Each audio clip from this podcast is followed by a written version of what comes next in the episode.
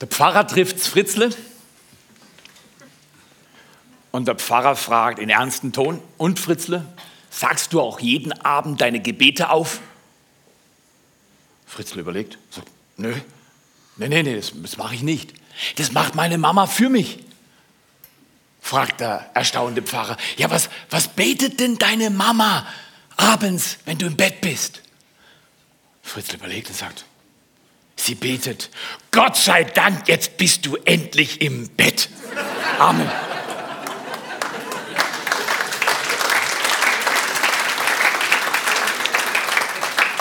Wir sagen heute, Gott sei Dank, unser Fritzle ist jetzt im Bett. Hier ist Ruhe auf der Baustelle. Jetzt kann normal gelebt werden. Ausnahmezustand ist beendet. Ist es nicht so? Euer Tag, mein Tag ist manchmal wie der Tag, den der Fritzle für seine Mama produziert hat. Unruhig, stressbezogen und überfordernd. Das ist nicht toll. Wir alle erleben Zonen, wo wir überfordert sind. Die Welt, in der wir leben, ist geeignet, Überforderung zu produzieren. Und doch darf man nicht vergessen, dass bei all dem Stress, den wir alle haben, Kirche ist ja von Gott geschaffen, dass Menschen zur Ruhe kommen in seiner Gegenwart. Dass Gott diese Welt, die manchmal schwer verstehbar ist, nie vergessen und nie aus dem Blick verloren hat. Er hat dich und mich nie aus dem Blick verloren. Ist es nicht grandios? Der Gott des Himmels ist der Gott der Erde, der sieben Milliarden Menschen plus kennt. Jeder Mensch hat Namen. Jeder Name repräsentiert eine Geschichte. Und jede Geschichte ist bei Gott wichtig. Wir haben drei Leute eingeladen, Aline und ich, die ein bisschen aus ihrem Leben erzählen wollen und werden und was sie mit Gott erlebt haben und was, was für eine Story Gott in ihrem Leben geschrieben hat und was es für einen Unterschied macht, wenn man im Alltag in der Kirche lebt und sich investiert und wie das aussieht. Lasst uns mal Albert C., ähm, Ela Noll und Martin Reichmann ganz herzlich einladen, nach vorne zu kommen. Schön, dass ihr da seid.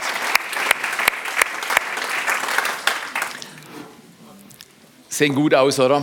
Am Geburtstag sieht man besser gut aus. Martin, das hast du gut hingebracht. Albert, hervorragend. Ela, du stellst allerdings die Männer hier alle in Schatten. Die zwei Frauen haben wir Männer keine Chance. Der Mann wurde zwar zuerst geschaffen, aber danach hat Gott noch einen draufgelegt und hat die Frau geschaffen. Deswegen sehen Frauen immer besser aus als Männer. Aber damit müssen wir Männer leben. Aber Albert, was hat Gott in deinem Leben für Veränderung bewirkt? Was hat Kirche in deinem Leben bewirkt? Ähm, wie ist es gekommen, dass du Teil von Netzwerk 43 geworden bist? Das ist eine gute Frage. Ich könnte ganz einfach antworten, meine Frau hat mich geschickt. Ah. Ich bin schon sehr lange dabei und für mich war die Frage, gibt es mehr wie Arbeiten und Freizeit und noch mehr und noch mehr? Ich bin schon lange im Glauben und habe Gott gesucht. Ich habe gesagt, hey Gott, wo gibt's dich? Ich, ich habe den nahen Gott gesucht für mich, den persönlichen Gott, wo ich gesagt habe, ich brauche eine Beziehung zu Gott. Ich hatte das Bild des, des Vaters, der guckt, was ich falsch mache, aber nicht des Vaters, der mich unterstützt. Und ich habe über die Zeit hier in der Gemeinde kennengelernt, den Gott, den ich persönlich Stark. erleben kann. Wo ich die persönliche Beziehung mit Gott eingehen kann. Und dazu ist es mir gelungen, auch hier Freundschaften zu leben. Das ist ein Teilaspekt davon, wo ich tiefe Freundschaft erlebt habe, über, Anstre über Wertschätzung und Respekt gegenseitig. Als ich das erste Mal reinkam, das war noch nicht hier in Strittmatt, sondern in Segeten, bin ich erschrocken über die Freundlichkeit und habe gedacht, wow, was ist hier los?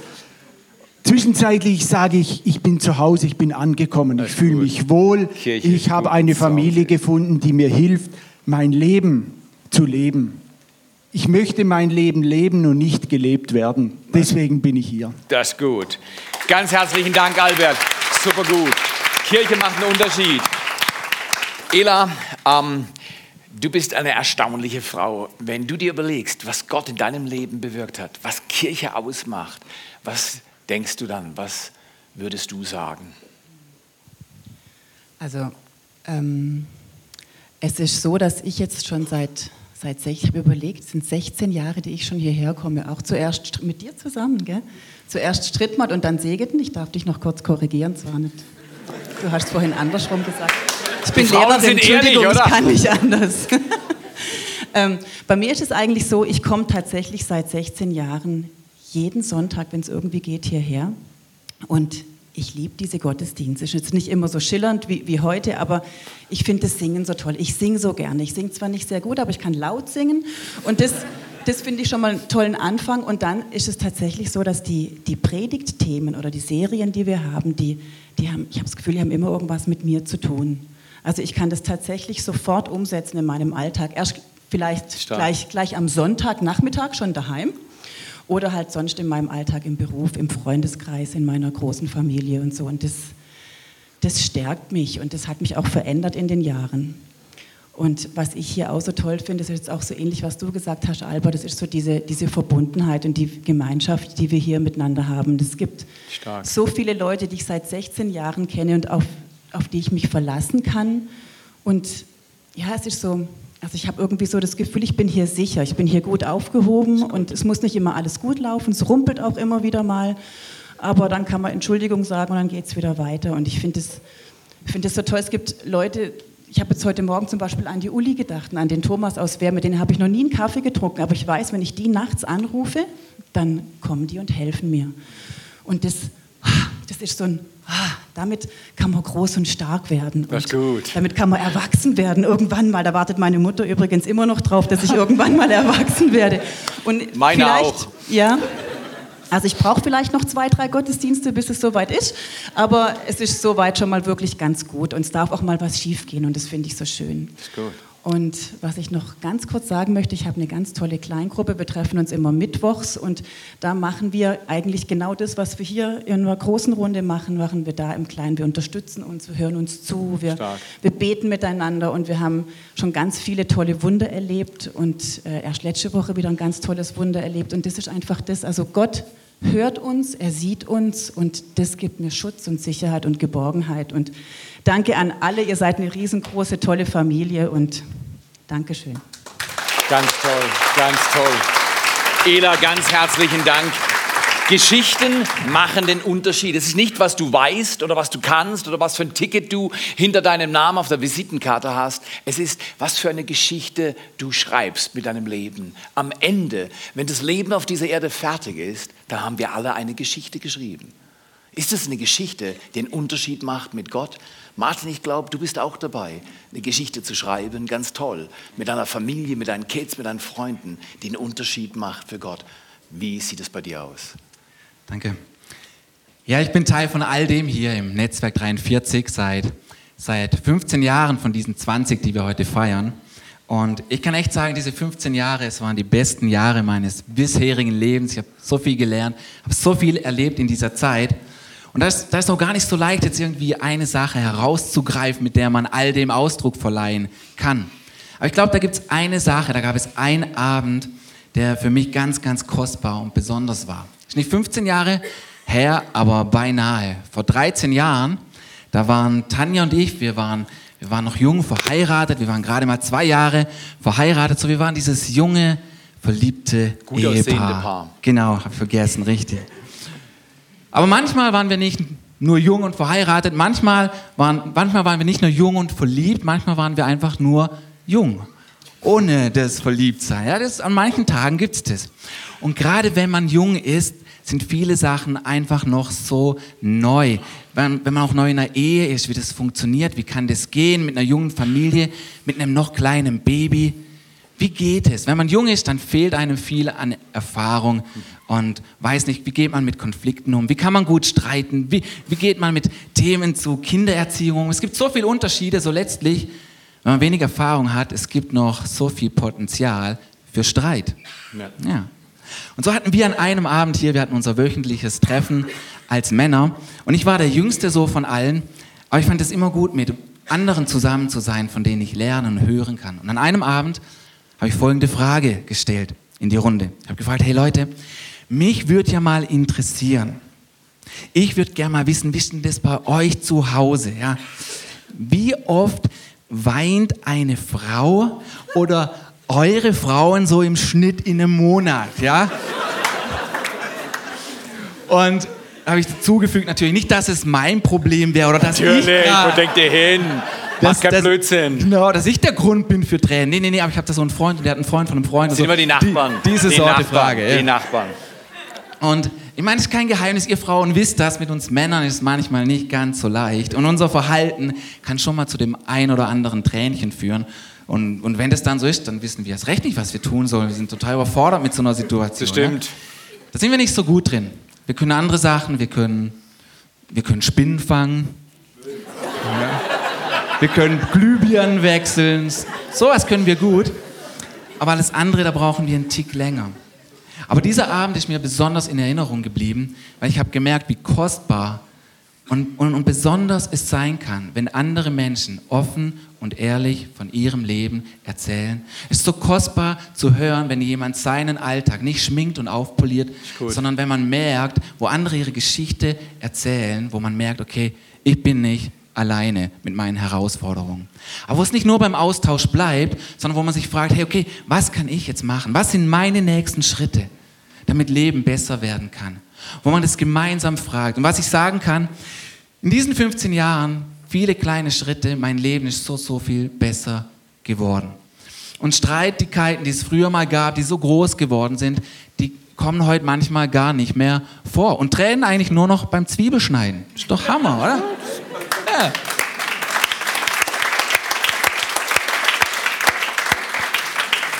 Aber das Tolle ist wirklich, wo man gemeinsam fragt, Gott, wo ist mein nächster Schritt? Wie komme ich weiter in einem gut. Leben, in dem ich nicht stecken bleiben will, sondern vorwärts mag? Und da ist so, so kostbar, wo man die Geschichte von anderen hört, hört, wie sie aufgewachsen sind, was sie geprägt hat, aber auch, wo ich meine Geschichte teilen kann. Stark.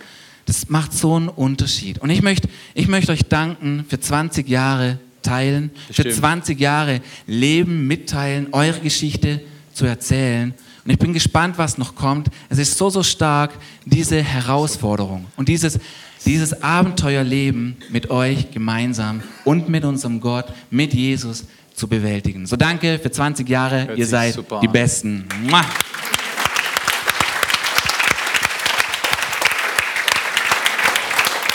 Ganz, ganz herzlichen Dank an Albert, an Ela und an Martin.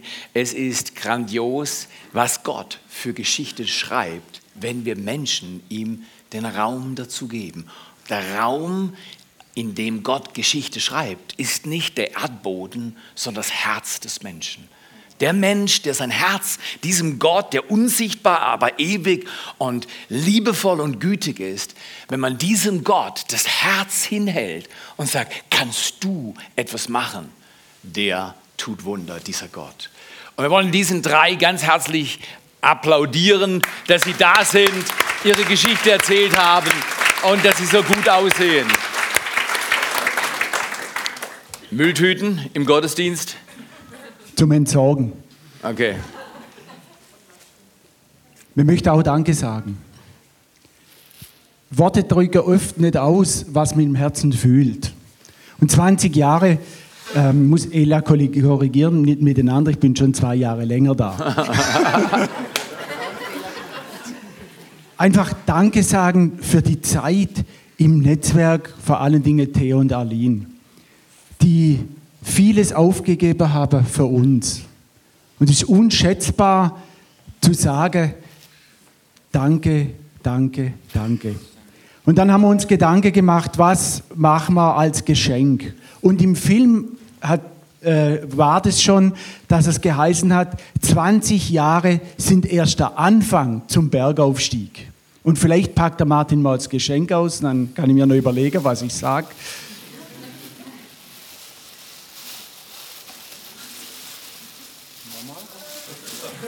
Oh,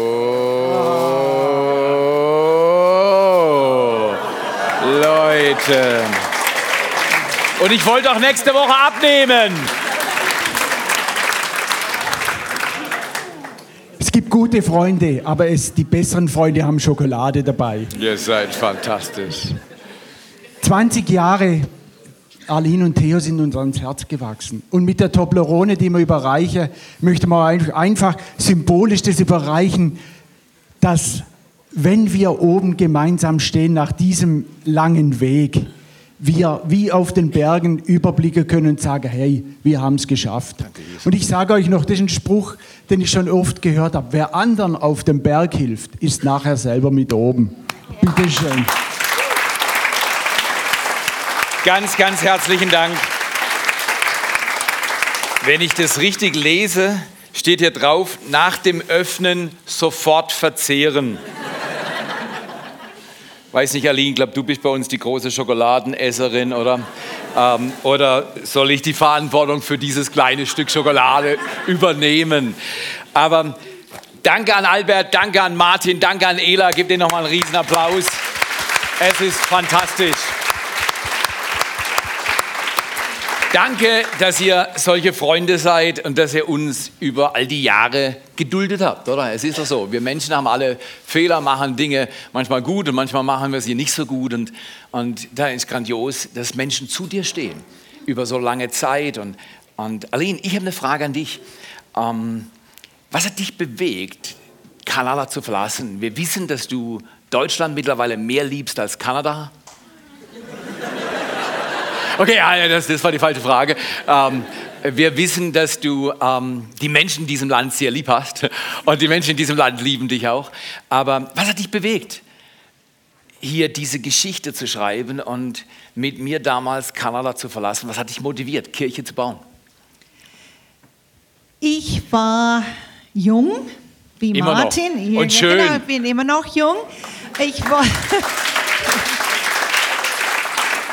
Ich wollte, ein, wollte einen Unterschied machen mit meinem Leben. Ich wollte meine Welt, wo immer ich war oder sein würde, möcht, wollte ich einen Unterschied machen. Und ich war in Deutschland, dann sind wir zurück nach Kanada. Theo hat weiter seine Ausbildung gemacht und wir standen vor der großen Frage, wo werden wir leben? Wir hatten unsere Tochter Brittany und wir wussten nicht äh, Europa, Deutschland oder Kanada. Und wir kamen hierher, hatten eine Reise gemacht und haben Menschen in unserer Umgebung getroffen. Und die haben gesagt, oh ja, eine Freikirche hier wäre eine super Sache. Viele Leute haben uns gefragt, ob wir eine Freikirche ähm, hier aufbauen sollen. Und dann haben wir gesagt, okay, sind wir gekommen und da waren nur zwölf Leute bei dem ersten Gottesdienst und ich, ich habe die Leute angeguckt hier. Alle waren perfekt, perf alles schnickelig schnack, wunderbar, äh, geordnet und gepflegt und ich kam hierher, ich habe gedacht, ich kenne Deutsch, ich konnte Deutsch sprechen, aber ich könnte die Leute hier nicht verstehen. Und äh, ich habe sehr Mitleid für die, die zum ersten Mal vielleicht hier sind, weil ihr könnt euch vorstellen, wie ich als Stadtmensch, als Toronto. Kanadierin, Aus der Toronto, Stadt Toronto in ja, Kanada. dass ich hier gelandet bin und ich habe gedacht, ich bin im falschen Film. Ich passe hier nicht rein. Doch, du passt gut rein. Ich wollte gleich heimgehen, aber mein Mann hat mir das verboten. Das ging nicht. Wir verbringen unsere Rente nach 90 in Kanada. Glaub nicht mehr. Was hat mich motiviert, hierher zu bleiben? War eine gute Frage. Sag Und ich mal gedacht, Theo. Ah. Ja, das war, aber ich habe ich hab gedacht, okay, was habe ich? Ich habe nicht großartige Begabungen. Ich, meine Persönlichkeit ist durchschnittlich. Ich sehe durchschnittlich nicht. aus und Stimmt bin nicht. nicht so modellmäßig wie Heidi Stimmt Klum. nicht. Und weißt du, hier und hier und habe ich überlegt, ja, man denkt immer die anderen, die anderen. Und dann habe eines Tages habe ich gesagt, hey Arlene, entweder du bist hier, du packst es an und du, äh, du tust mit dem, was du hast, das, was du kannst, jetzt und hier, oder Bam. du kannst heimgehen Den und Satz dein Leben verschwenden. Was hast du gerade gesagt? Ich sag's nochmal auf andere Weise. Du, ich, ich, ich krieg das hin. Ich konnte Chor leiten, Klavier spielen. Ich hatte kleine Kinder. Ich hatte eine Küche, ich hatte eine Kaffeemaschine.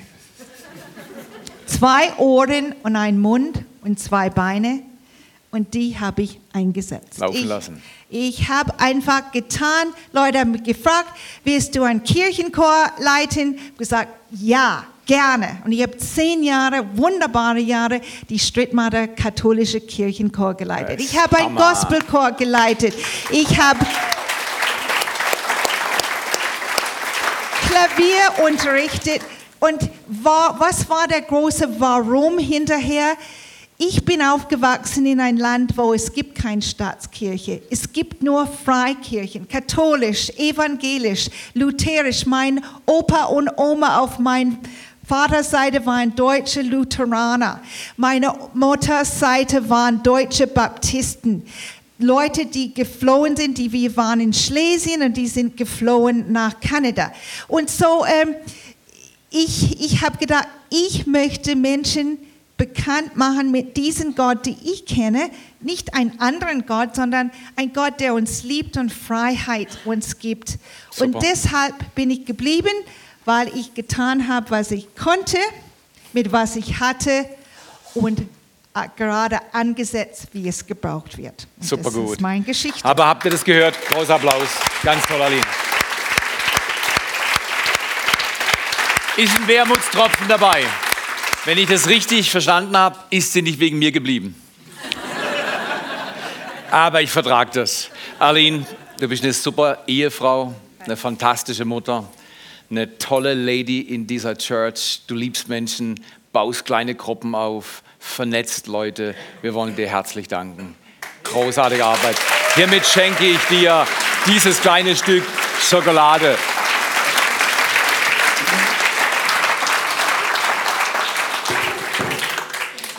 Wenn man durch Leben geht, gibt es Tage, äh, da will man in der Ritze verschwinden. Da, da, da, da ist einfach alles zu viel. Und jeder von uns hat solche Tage, mühsame Tage. Und ich möchte euch heute Morgen von einem Charakter erzählen, einem Mann aus der Bibel, äh, der ähm, erstaunliche Tage in seinem Leben gelebt hat. Und man könnte sagen, dieses Wort unfähig stand wie über seinem Leben. Es hat einfach nicht geklappt. Und, und er, hat sich, er hat sich zwar aufgeschwungen, er wollte immer Erster sein, aber er, er kam nicht durch. Und, und das, war, das, das fing schon an. Seine Mutter konnte lange Zeit keine Kinder bekommen. Und dann ging sie damals vor 4000 Jahren zum Gynäkologen und, und der hat dann das Ultraschallgerät rausgeholt, diese Pastel auf den Bauch gemacht und, und hat da rum. Und er sagte, Sie werden es nicht glauben. Sie werden es nicht glauben. Äh, ich, ich sehe zwei, zwei Jungs. Zwei Jungs sind bei Ihnen drin und Sie werden noch weniger glauben, was ich jetzt sage. Die zwei Jungs schlagen sich schon. Sie hatte zwei Jungs im Bauch und beide waren schon am Rumschlägern. Und es ging eine Zeit lang und die Mutter war wirklich müde, weil es hat angestrengt. Und, und, und irgendwann war der Tag, dann kam sie raus und, und siehe da, der erste war rötlich und, und voller Haare. Und, und der zweite kam nicht richtig raus, aber er hielt sich fest an der Ferse seines Vorgängers, seines Bruders. Und er wollte ihn wieder reinziehen und sagte, du stopf dich da rein, ich bin der Erste. Aber die Geschichte schreibt, was die Geschichte schreibt. Esau war der Erste und Jakob war der Zweite. Und meine Güte hat Jakob gelitten an diesem, ich bin nur der Zweite, ich bin unfähig, ich kann das nicht, mit mir ist nicht viel los. Der Esau, das war so ein starker Mann, der hat Gewehr und Waffen gehabt und der war Jäger. Und der Papa, der Isaac, der hat den Esau geliebt, weil der konnte einen Hirsch mit heimbringen. Und, und Jakob war so ein Zarter. Er war ein Zarter und er war in der Pfanne. Und ihr wisst ja, Schere, Stein, Papier und so, was, was? Genau, ist immer so, die Waffe schlägt die Pfanne. Und, und, und, und Jakob hat immer den kürzeren gezogen. Aber eines Tages hat er eine Idee gehabt und da kam sein Bruder von der Jagd heim und er war total erschöpft. Und Jakob heißt Betrüger, Trickser, Täuscher, der, der an der Ferse hält und Dinge manipuliert. Und Jakob dachte sich, der ist total erschöpft.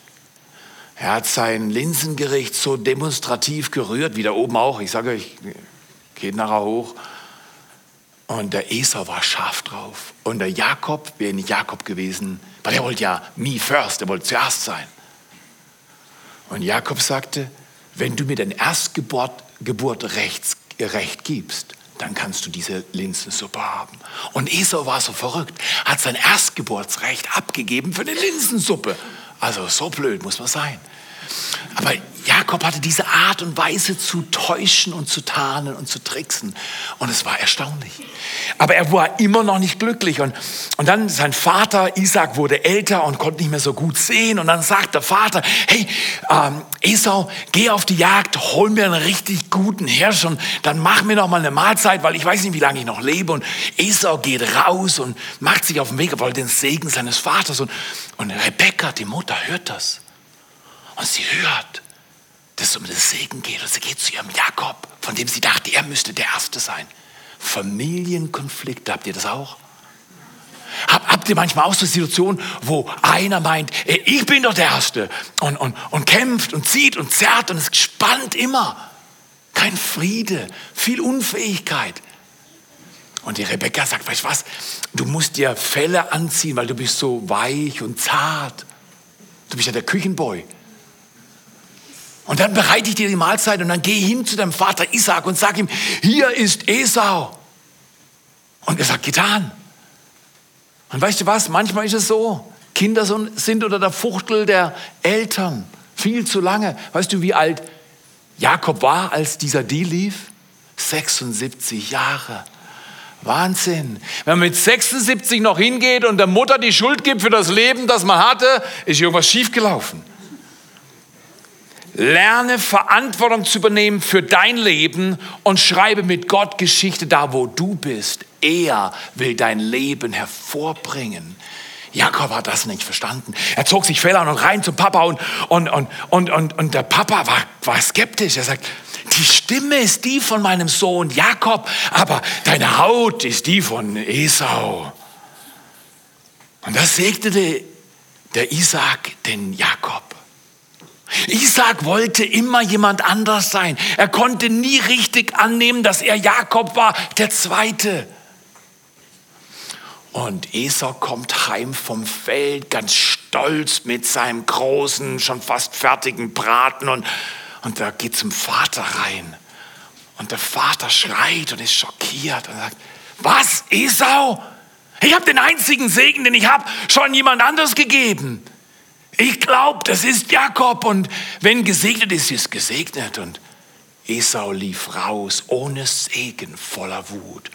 Und er hat seine zwei Magnums 45 parat gemacht, diesen kleineren Bruder, diesen Fersenhalter, diesen Betrüger platt zu machen. Bevor das geschah, hat sich Jakob aus dem Staub gemacht auf den Tipp seiner Mutter. Und er war 21 Jahre auf der Flucht. 21 Jahre weiter versuchen, jemand zu sein, der nie war und nie ans Ziel zu kommen, bis er eines Tages zurückkam und seinem Bruder begegnen wollte mit viel Angst. Aber er kam zurück an seinem Fluss, schickte seine elf Söhne und äh, seine Kinder mit seinen Frauen über den Fluss und blieb dort allein zurück. Und er kämpfte mit Gott. Und da kämpfte er die ganze Nacht, mittlerweile 97 Jahre alt geworden. Und er ließ nicht ab. Und plötzlich sagte dieser Engel, eine Gotterscheinung im Alten Testament, lass mich, denn es wird morgen. Und Jakob sagte zu ihm, wie ist dein Name? Ich lass dich erst, wenn du mich segnest. Das wollte Jakob wirklich. Er wollte den echten Segen Gottes. Er wollte sich nichts ertricksen und durch Tarnen und Täuschen sich was erschleichen. Jetzt war er zerbrochen genug. Er wollte Gott begegnen und er wollte sich begegnen. Und hier sprach Gott zu ihm, nicht mehr sollst du Jakob heißen, jetzt da du angenommen hast, dass du Jakob bist, jetzt gebe ich dir einen neuen Namen. Du sollst Israel heißen. Jakob heißt Betrüger und Israel heißt triumphierender Gotteskämpfer. Das ist schon eine Entwicklung. Ist es nicht für alle von uns so? Dass Veränderung ein schwieriges Thema ist. Die Zeit ging weiter. Jakob ist gestorben. Aus seinen anfänglich äh, kleiner, kleiner Kinderschar, zwölf Boys, ist ein ganzes Volk gewachsen und Jahrhunderte vergingen und das Volk, das gewachsen war, Israel, ist in Gefangenschaft in, in Ägypten gefallen und die hatten gelitten unter der Last dieser Sklaverei. Und dort war ein Mann, Mose, der wollte auch den Namen Gottes kennenlernen. Und er suchte Gott und er begegnete Gott in der Wüste in einem brennenden Dornbusch. Und dort sprach dieser Gott, er sprach, ich bin. Ich, der ich bin, schick dich zu Israel. Sag ihnen, der ich bin, führt sie raus aus Sklaverei. Und Mose sagte, das verstehe ich nicht, wer ist ich bin. Und Gott sagt, er offenbart seinen Namen. Und jetzt komme ich zum Schluss. Er offenbart sich in einer Weise, wie wir denken würden, dass er es nie tun würde. Er sagt, geht zu den Israeliten und sag ihnen, ich führe sie raus aus Gefangenschaft hin in die Freiheit, in Bestimmung, in ein Leben, was einen Unterschied macht für Gott. Und er sagte, sagt den Israeliten, ich bin der Gott Abrahams und ich bin der Gott Isaaks. Und jetzt würden wir denken, jetzt heißt es, und ich bin der Gott Israels, oder? Wenn du Gott wärst und du wirst dich auf der Erde vorstellen wollen und du willst dein Reich aufbauen, dann würdest du doch mit den Leuten was schaffen, die eine gute Seite haben. Du würdest dich doch identifizieren mit denen, die es richtig machen. Aber nein, was macht er? Er nennt sich der Gott Abrahams, der Gott Isaaks und der Gott Jakobs. Was heißt es? Gott liebt dich nicht trotz deiner Schwächen. Er liebt dich wegen deiner Schwächen. Oh, wir alle leiden unter unseren Schwächen, weil wir alle wollen ganz stark sein. Aber Fakt ist, der Mensch ist beides, schwach und stark. Gott liebt uns Menschen nicht trotz, so nach dem Motto, okay, Gottfried, okay, die, die, die, der Pfeiler ist ja viel zu dick, Toilettenpapier hätten wir drumherum gewickelt, drei Zentimeter Pfeiler, dann könnte ich predigen, aber so, deswegen geht nichts. Man, man, man kann ja rummachen.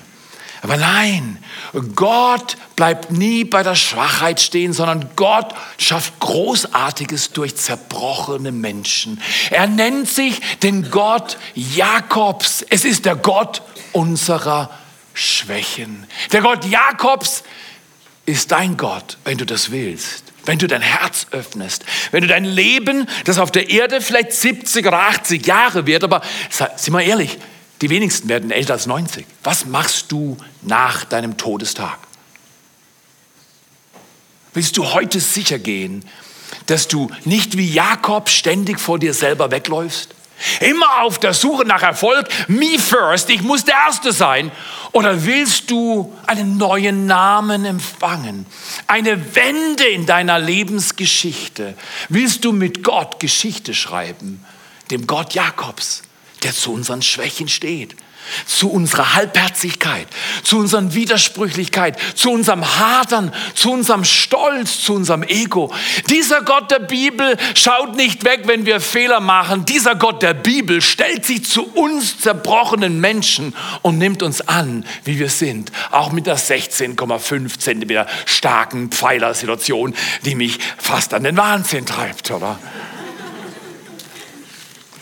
Vergiss nie, vergiss nie.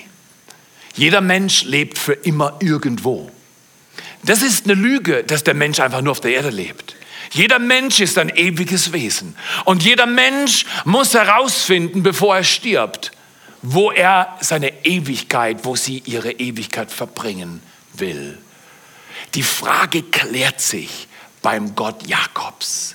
Er hat einen Namen. Der Gott Jakobs, der sich offenbart, Gott Abrahams, Gott Isaaks und Gott Jakobs, offenbart sich im Neuen Testament durch seinen Sohn Jesus Christus. Jesus Christus stellt sich ganz zu den Schwächen der Menschen. Er wird am Kreuz wie einer von ihnen schwach und blutet und stirbt.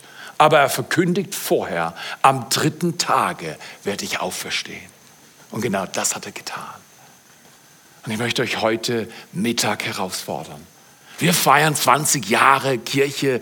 Viele Kirchen sind viel älter, haben viel mehr bewirkt als wir. Und wir ehren die katholische Kirche und evangelische Kirchen.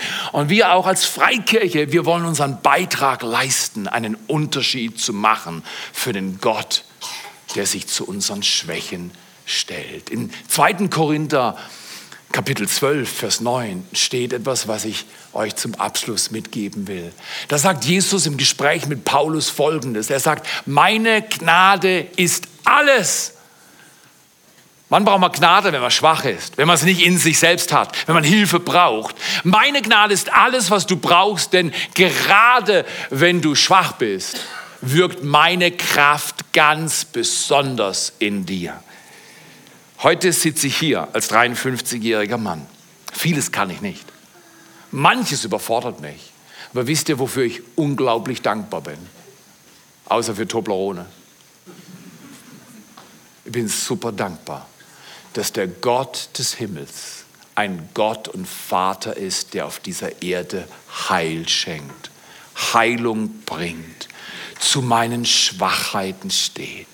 Wäre das nicht fantastisch, wenn wir, bevor wir dieses großartige Essen essen, für 20 Jahre Danke sagen und sagen, du Gott Jakobs, du Gott meiner Schwäche, ich ehr dich, weil du ehrst mich. Du hast mir in Jesus neues Leben gegeben und dir will ich folgen alle Tage meines Lebens. Du bist mein Gott, ich bin dein Mensch. Das ist nicht fantastisch. Lebe nicht für dein Haus, lebe nicht für den nächsten Deal, lebe nicht für Erfolg, lebe nicht für Beziehungen. Lebe für etwas, was den Tod überdauert. Lebe für den Gott, der sich zu deinen Schwächen stellt, der dir in Jesus Christus ein Angebot des Lebens macht.